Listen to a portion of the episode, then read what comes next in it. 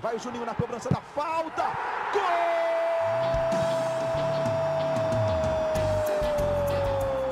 Está entrando no ar o podcast. Sabe de quem? Do Vasco! Do Vascão da Gama, do Gigante da Colina. É o GE Vasco. Você que se liga no Globoesporte.com, tá ligado também no GE Vasco, podcast completamente dedicado para você, torcedor vascaíno, que tá sempre aqui ligado com a gente. Eu sou Igor Rodrigues, hoje na companhia não do magro de aço Bruno Gilfrida, mas dele Felipe Schmidt, de volta, setorista do Vasco da Gama, aqui do Grupo Globo. É bonito falar isso, né? É bonito, né? Dá Você tá moral, né? Dá moral, mamãe gosta. A mamãe gosta, hein? Tô Aí- bem, tô bem, e você? Eu tô bem. Aí vem essa voz aveludada de Felipe Schmidt. Ah, uma honra estar aqui com você. Uma hon- a honra é toda minha. Schmidt, a gente no episódio 20, o nosso convidado foi Felipe Bastos, volante do Vasco, foi titular contra o Palmeiras.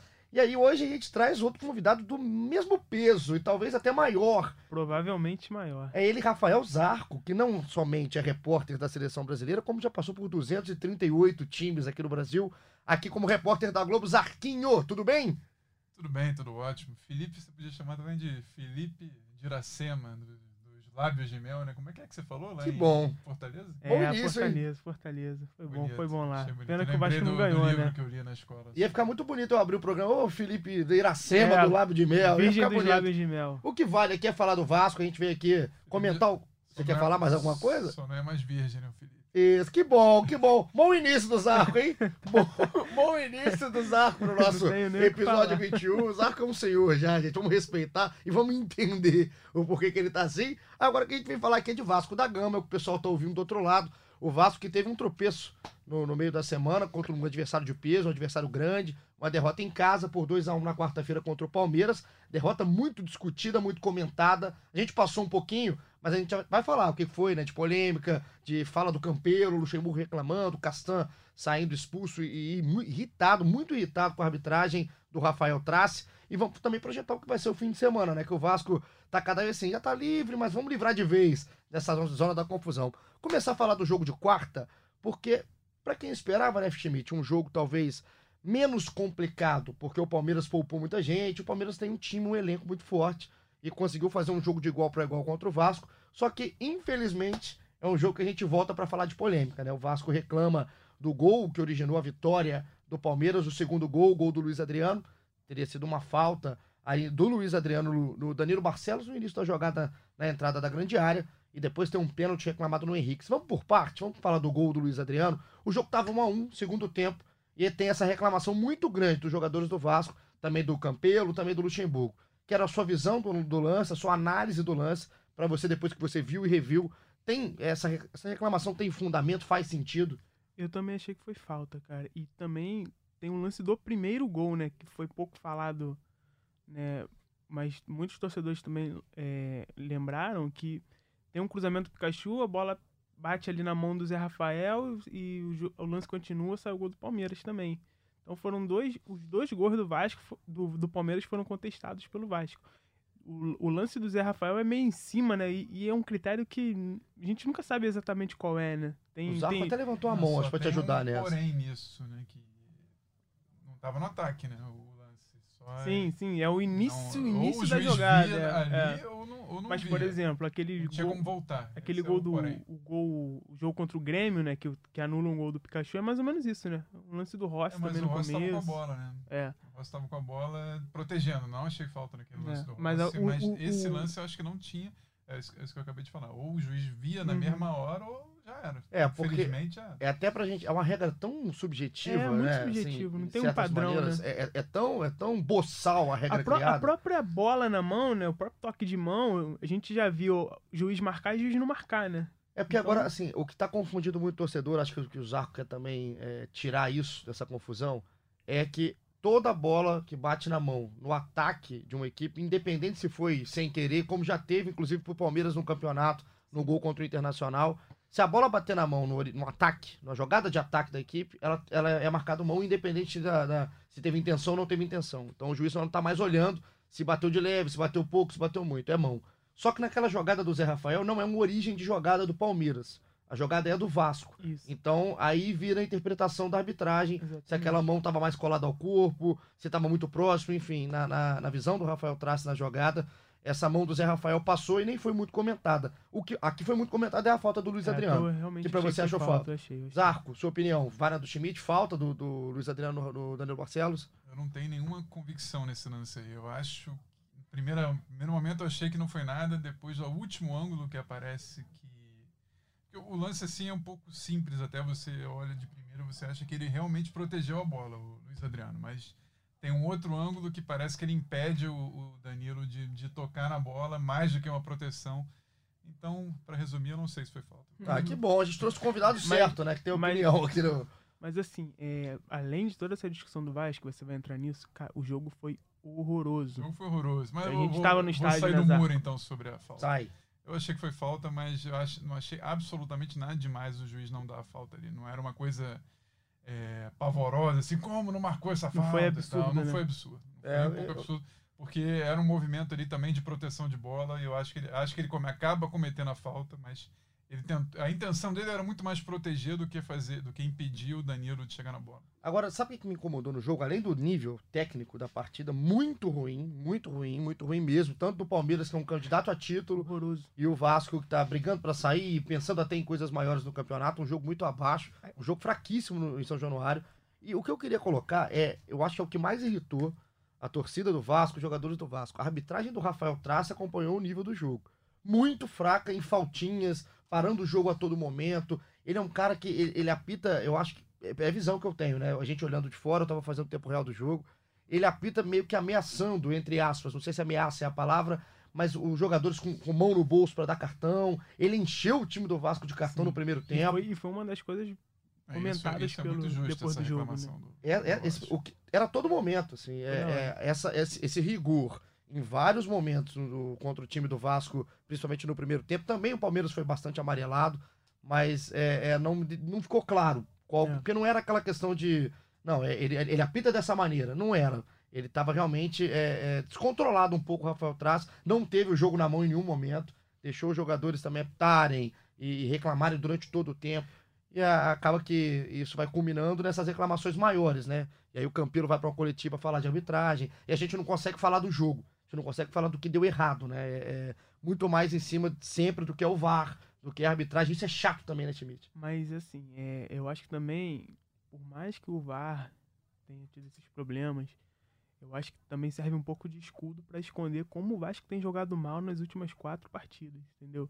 Quando o Luxemburgo vai na coletiva ele fala mais do VAR e as perguntas também são mais do VAR do que propriamente do jogo em si, você desvia o foco um pouco, porque o Vasco não está jogando nada há pelo, há pelo menos quatro jogos. E, e eu queria até colocar o Zarco nessa, é, já começar a sair do VAR para falar do jogo. Já que todo mundo falou muito de VAR, vamos falar de futebol. Isso aí. É, Zarco, o Felipe, Felipe fala muito bem aqui dessa questão da, da- da queda de rendimento do Vasco nas últimas rodadas. Eu vejo um pouco, eu queria saber se você concorda comigo ou qual é a sua visão. O Luxemburgo mudou o que vinha dando certo para encaixar o Guarim no time. E o Guarim, na minha visão, na minha concepção, o Guarim não tem condição de ser titular do Vasco pela forma física que tá, ele não aguenta jogar 60 minutos. E é- é- eu vejo o Vasco mudando de característica para colocar o Guarim no jogo e acabando perdendo rendimento. Como é que você viu a entrada do Guarim e essa formação do Luxemburgo? Eu acho que o Guarim entrou tão bem quando entrou no meio do jogo, né? Contra o Internacional, né? No Inter, é, já né, ali com, com aquele gás que lhe falta para a partida inteira, mas conseguindo pegar um time descansado e entrando num momento ali que era que o Vasco tinha vantagem, né? Aquele jogo tava, o Vasco terminou ganhando 1 a 0 e, e conseguindo cadenciar, que é uma coisa que ele faz bem, prende a bola bem e acha até que está exagerando demais para essa confiança de não queria usar essa expressão, mas eu vou usar. Ele, eu- a minha sensação é de que ele chega no Vasco com a, ah, terra de cego, quem tem um olho é, é- é rei. Ele é um cara que tem um nível um acima ali do, desse time do Vasco, nesse meio de campo do Vasco. Não quer dizer que são todos cegos, obviamente tem alguns bons jogadores, eu até estava lembrando.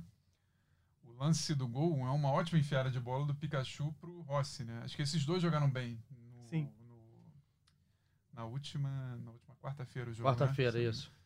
Os dois até fazem uma outra jogada muito bonita no segundo tempo. Não sei se vocês lembram que o Pikachu chuta, o Praz defende. A bola no É, cantinho, né? então- Embaixo, assim. Então funcionou muito pouco. O- Eu acabei de, talvez acho que eu lembrei agora foram as duas únicas jogadas do Vasco em todo o jogo. boas, né? No restante você lembra talvez de uma falta cobrada pelo Felipe Bastos, que a bola quica e o Praz pega. Um outro lance do Danilo Barcelos também de falta e praticamente só isso, né? Muito pouco, pouco demais pro time do Vasco, que vinha jogando bem antes, né? O Vasco não, não é, não é lindo o futebol do Vasco, mas era eficiente. Em relação ao Guarim, eu acho o seguinte, eu acho que o, o esquema é o mesmo, só que você troca uma peça que tem uma característica completamente diferente. O Guarim ele dá a qualidade técnica, mas não dá Outra intensidade. rotação, né? E o Vasco, o jogo todo do Vasco é baseado em intensidade e marcação, ou É seja, isso. o oposto do Guarim. Ele muda o time Ou sem seja, mudar o esquema, né? Exatamente. O, o, o Guarim tem muito a oferecer, mas nesse tipo de jogo que o Vasco tá, tá propondo, e na atual condição física dele, é destoa muito. Então o Vasco perde muito do que, do que fez o Vasco forte nesse campeonato, que é marcação, que é intensidade, velocidade, força de chegada, para ganhar uma condição técnica maior, mas acaba acaba não, não tá não tá batendo, sabe? É, o Guarim, eu acho que ele tá sendo aproveitado de forma errada nesse, nesse- Ele tem pouco tempo no Vasco, né? Então também, se ficar esperando muito, vai, É, acaba é que um- ele não vai ser é um aproveitado. É um dilema complicado, né? Mas é que o Vasco cai por essa entrada dele. Coincidentemente, quando ele começa a entrar de titular, o Vasco cai. O jogo contra o Grêmio ele é titular, faz um gol de falta, que é muito mais falha do Paulo Vitor do que mérito do Guarim.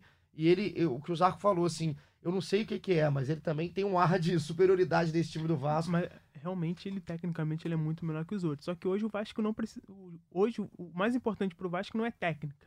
O mais importante É a pro Vasco vontade, né? é, Entrega. é a vontade, é a entrega. E, Agora- e ele não tá conseguindo entregar isso. É, pra, aproveitar, só, só pra aproveitar aqui, é, Schmidt, pra gente passar porque vai ser o próximo jogo, que já é mais importante do que a discussão do último. Uhum. É, para terminar, o Bruno César foi utilizado nesse jogo do, do contra o Palmeiras, até como um falso 9, né? Jogou mais como um homem mais avançado. O falso 9 é o termo da moda ali por- pelo time do Luxemburgo. Eu queria ver de vocês. Zarco gostou da atuação do Bruno, que vinha sendo um cara muito criticado pela torcida. É, talvez seja a única forma que ele consiga jogar hoje, né? De um, um espaço do campo mais reduzido, assim, aquele, aqueles últimos metros ali de campo, porque eh, eu lembro até de uma jogada dele no primeiro tempo, que ele arranca, e faz tempo que a gente não vê o Bruno, Bruno César arrancar, ele chuta de direita, Leva pra direita e É. bate, né? que não é a perna boa dele, acho que a bola não vai, vai para fora, mas pelo menos foi uma, foi uma finalização, né, que, que é o que ele estava ali para fazer, era isso, né, finalizar. Foi o- só que infelizmente pro, pro, pro Vasco, o Vasco parecia, tava, quando vocês estavam falando sobre o no início do programa o, o falou, o Vasco não parecia a continuação do jogo do Grêmio, mesmo que o Palmeiras não tenha jogado bem, foi mais um time que chega em São Januário, um time forte, né, bem mais forte que o Vasco que chega em São Januário e domina o jogo, domina as ações ali mesmo, e sem fazer grandes forças, sem exigir muito do. Sem o Vasco conseguir pressionar, sem o Vasco conseguir roubar muita bola, sem o Vasco conseguir morder muito. Vou dar um exemplo agora do, do Flamengo Botafogo de ontem lá no, no Newton Santos, que Flamengo muito melhor, mas não conseguiu jogar com a facilidade que estava acostumado a, a jogar, que o Grêmio jogou contra o Vasco em São Januário, O que gol, o gol do Palmeiras, jogou. o primeiro gol do Palmeiras é Uma um- troca de passe uma muito troca de bonita, passe mas- bonita, mas muito fácil. sim, muito sim. fácil. Eles acabaram Foi, achando buraco assim, em qualquer espaço tinha um buraco. Em dois e- ou três E é uma toques, bola o alta, né? É, assim, começa com o Praz dando pra alguém na Dave- direita. Aí o Davidson Aí alguém recua alto. pro Luan. O Luan dá um passe alto que dava pra ser cortado ali, uma trombada ali, jogava pra fora, E aí mas é- o cara é. dá rebate de primeira. O já, Davidson bate, o Matheus. Fernandes dá o passe e o Lucas Lima bate duas vezes. Uma boa defesa do Fernando Miguel no primeiro momento. Depois o Lucas fica com a sobra. Mas estava muito fácil jogar realmente contra o time do Vasco. O Palmeiras não precisou de esforço para vencer, mesmo com todas as polêmicas. E o que a gente fala da importância do próximo jogo, a gente está numa versão mais pocket hoje aqui do nosso podcast, é porque o Vasco fica com essa derrota que ficou né, com 39 pontos na 12ª posição. Aí o Atlético Mineiro passou, né, que foi a 39. E aí tem o Ceará que venceu na rodada com 36, o Fortaleza com 36, Fluminense com 34, Cruzeiro com 34 e agora o Botafogo com 33 na zona de rebaixamento. Então, a seis pontos do Vasco. Não é nada que seja aterrorizante assim pro Vasco, mas também é bom sempre ficar ligado, porque É, tem tem um- esse confronto entre aspas direto contra um CSA que ainda luta para sair. O jogo vai ser no domingo, às 19 horas, popular 7 horas da noite, no Rei Pelé. Eu queria saber do Schmidt se tem alguma mudança prevista para esse time que começou o jogo contra o Palmeiras, para esse que vai iniciar o jogo contra o CSA no domingo. Ah, o Vasco perdeu o Castanho e o Marrone suspensos, né? Castan foi expulso, né? É. Aí o, o Werley tá de volta. Tá relacionado pro jogo, né? O Werley tinha um problema na panturrilha. Foi relacionado, viajou. mas acho que deve ficar no banco. Acho que o Ricardo entra no lugar do Castan ali. E forma a zaga com o Henrique. É. O, o Henrique, lateral, segue fora, não viajou. Então deve continuar o Danilo. E o ataque ali, né, sem o Marrone, as opções é. a- Basicamente é o Cleiton, o Felipe Ferreira e o Ribamar, né? Eu acredito, talvez até numa. numa numa escalação aquela que o Luxemburgo faz com quatro volantes adiantando o Raul, Você acha que ele com o Rossi na ponta e o Ribamar por dentro. talvez. do, do PEC nesse momento? Ah, acho que colocar o Peck agora de titular lá fora. É, não. Um momento e o difícil, PEC, acho que eu, eu não. comentei da, da outra vez que ele não conseguiu jogar ainda, né? Muito magrinho, muito franzino, difícil. Tem qualidade, né? Mas assim, ele não Ah. consegue ter corpo pra ganhar quase É, nenhuma não jogada. E, E assim- e- e a notícia ruim é que o Cleison também não conseguiu nada ainda. Pelo... É o Cleiton. Cleiton, né? Cleiton, o né? Zarco, o Zarco já O veio senhor de idade. em Já alguns errei umas momentos. 15 vezes o nome O dia que ele acertar o nome do Cleiton, a gente vai ficar feliz e faz um podcast de uma hora só sobre o Cleiton, mas o Zarco não acerta o nome do infeliz. E a gente tem é, é, algumas coisas pra falar aqui sobre esse time do Vasco contra o CSA que são, não são notícias tão boas. Não só pra esse jogo, no caso, mas que é uma notícia que aconteceu longe do Rio de Janeiro, mas que chegou aqui ao Rio como problema, que é o Thales Magno.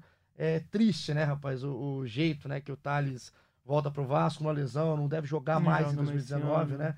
E eu vou aqui colocar a opinião, porque falamos isso antes dele ir. É um absurdo um jogador que está no profissional de um time, é o melhor jogador do profissional do Vasco, um clube grande, disputando um brasileiro, tirando lá de baixo, o cara ir para uma seleção sub-17 e aí tem essa infelicidade total também de machucar. Foi o pior cenário possível pra todos, né? Pro Vasco, que não ficou sem um jogador e vai ficar sem agora até o, até o fim da temporada.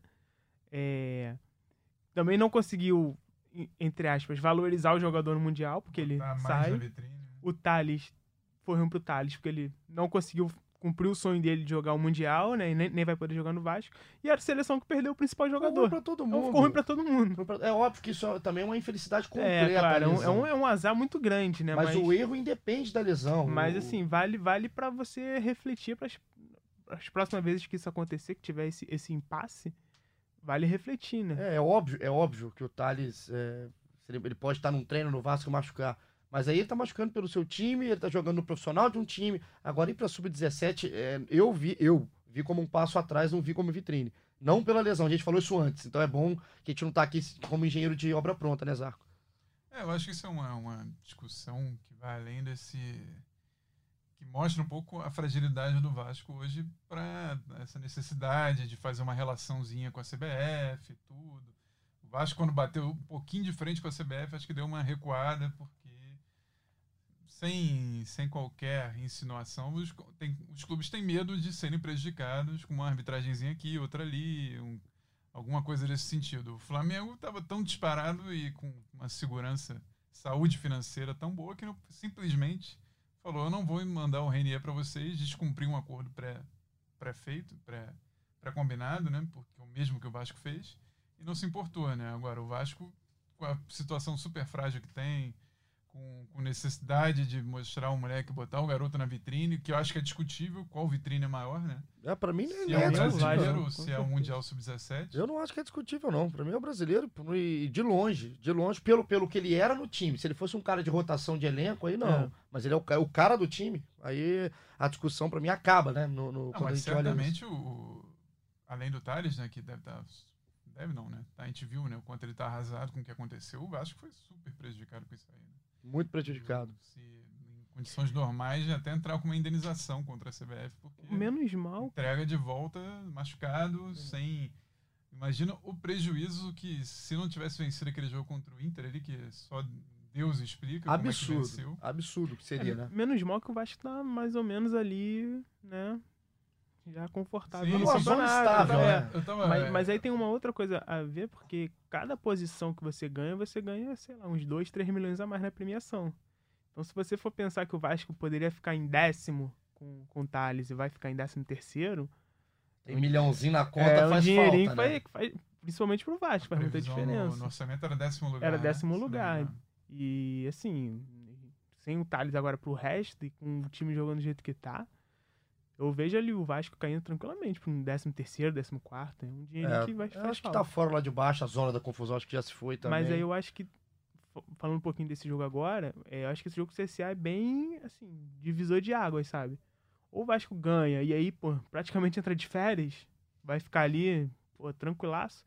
Ou ele perde e dependendo dos jogos da rodada, vai ficar ali, sei lá, 3, 4 pontos pro, pra zona do da confusão, É, né? O Vasco pode trazer de volta um clima nada bom, né? Uma precisava, atmosfera. né? É. Não, precisava É, longe Eu disso. tava, eu tava olhando aquele, aquele amigo nosso, o Júlio, que faz as contas, Júlio Schid, sabe? Aham.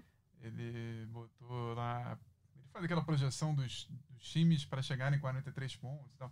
Eu acho que se precisa simplesmente apenas de 19% de rendimento até o fim do brasileiro. É muito pouco. O problema é o Se rendimento. não fizer, é, é- é, assim, é um negócio inacreditável. É, e a tabela também dá pra fazer, né? É, dá Não, pra fazer. tranquilamente. Esse jogo do. CSA, por incrível que pareça, é o tipo de jogo que o Vasco ultimamente tem conseguido ir Exatamente. razoavelmente, razoavelmente bem, né? Joga melhor. Porque você pega a tabela, tem, tem esse jogo do CSA, aí depois o Vasco pega o Goiás em casa, tem um clássico com o Flamengo, que é sempre difícil hoje, né, na atual condição do Flamengo. São Paulo fora de casa também é um jogo complicado. Aí tem o Cruzeiro em casa, a 37ª rodada é com o Bahia fora, e o Vasco termina o campeonato com a Chapecoense em casa. Praticamente Então rebaixado. é, o Vasco assim, não, é. né? garanta logo É. e chega na última lá só pra cumprir É, a tabela. o problema todo é que o desempenho tá, tá caindo assim, vertiginosamente, né? É muito irregular, né? Isso eu acho o pior problema do Vasco. É, é- não, e agora nem, nem irregular tá, né? Agora tá regular mal, né? Sim, regular no sarrafo abaixo. você É, tá teve um- um- bastante. Um, período, sei lá, de uns 5, 6 jogos com o Rossi muito mal. É, Agora a gente tem o Rossi subindo de novo. é. E o Pikachu também deu uma melhoradinha. Aí o Marrone, que também tinha dado uma subida, caiu bastante de novo. E o Guarim, que começou, fez uns dois jogos bons, assim, mesmo com essa deficiência na marcação. Eu Oscila. tive até um, um comentário diferente, até do, acho que eu vi um de vocês aí falando, não lembro quem, sobre aquele jogo contra o Grêmio. Ele, tudo bem, fez bons jogos é, ofensivamente, mas perdeu a bola no terceiro gol e, e ficava muito lento, prendia muito a bola. Então, Sabe um- não- Sabe um cara que caiu bastante também? O Raul. O Sim, Raul bastante. era, era, o era Raul um- teve um problema físico. É, e esse- é porque ele era um fiel da balança no time do Vasco Sim. antes da lesão. O problema físico dele atrapalha, claro, ele fica um longo tempo fora, mas ele volta. Além de sem ritmo, também mal tecnicamente. Teve é. aquele erro contra o Ceará, né, na entrada da área, ele não consegue mais ser o Raul, que durante muito tempo foi regular. Nu- Nunca foi brilhante, mas era regular e não vem conseguindo ser. Versão Pocket vai chegando aqui pra reta final. Palpite, CSA e Vasco. Schmidt, Empate. empate quanto? Um a um. Um a um. Gol de Alec Gol Alec Gol e e. E. Ribamar. Ribamar. Vem o hit do inferno na minha cabeça. Vamos lá, Zarco. Palpite. É, eu ia falar empate também, agora o Ah, time danado. Esco- Escolhe outro. quebrou. Pode falar, não tem problema também, né? Você sabe que aqui é uma democracia, a gente pode falar. Sim, claro. Não, eu vou falar que o Vasco vai ganhar de 2x1 de virada. 2x1 de virada. Tô com emoção. Sim. Com emoção, 2x1 de Gols virada. do Alec Gol. Dois... Ué, mas Ué. como? Um contra. Ah, seu danado, seu danado. Então 2x1 pro Vasco e 1x1. Mas faltou, não, mas calma. O Ah. Alec Gol não vai fazer dois contra pro Vasco. Um é a favor, Ah, do CSA, tá. Ele faz, entendi. um outro do Alec Gol e um outro do Ricardo Graça. Ricardo Graça, Ricardo Graça. Então o Zarco aqui é ousado no seu palpite dos gols, um 2x1 pro Vasco contra o CSA. Antes de a gente terminar, que está chegando realmente pro final, pagou salário, né? Tem mais isso, né? Pagou um mês Tá hoje. pagando bem, né?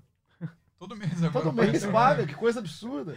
O engraçado é que tinha torcedor comentando assim: não é pra pagar, não. Agora a gente, que- agora a gente não vai ganhar, não sei o quê. Porque quando, paga não ganha. quando né? não pagava, tava jogando pra caramba. Começou a pagar. Porque realmente, o Vasco, acho que no.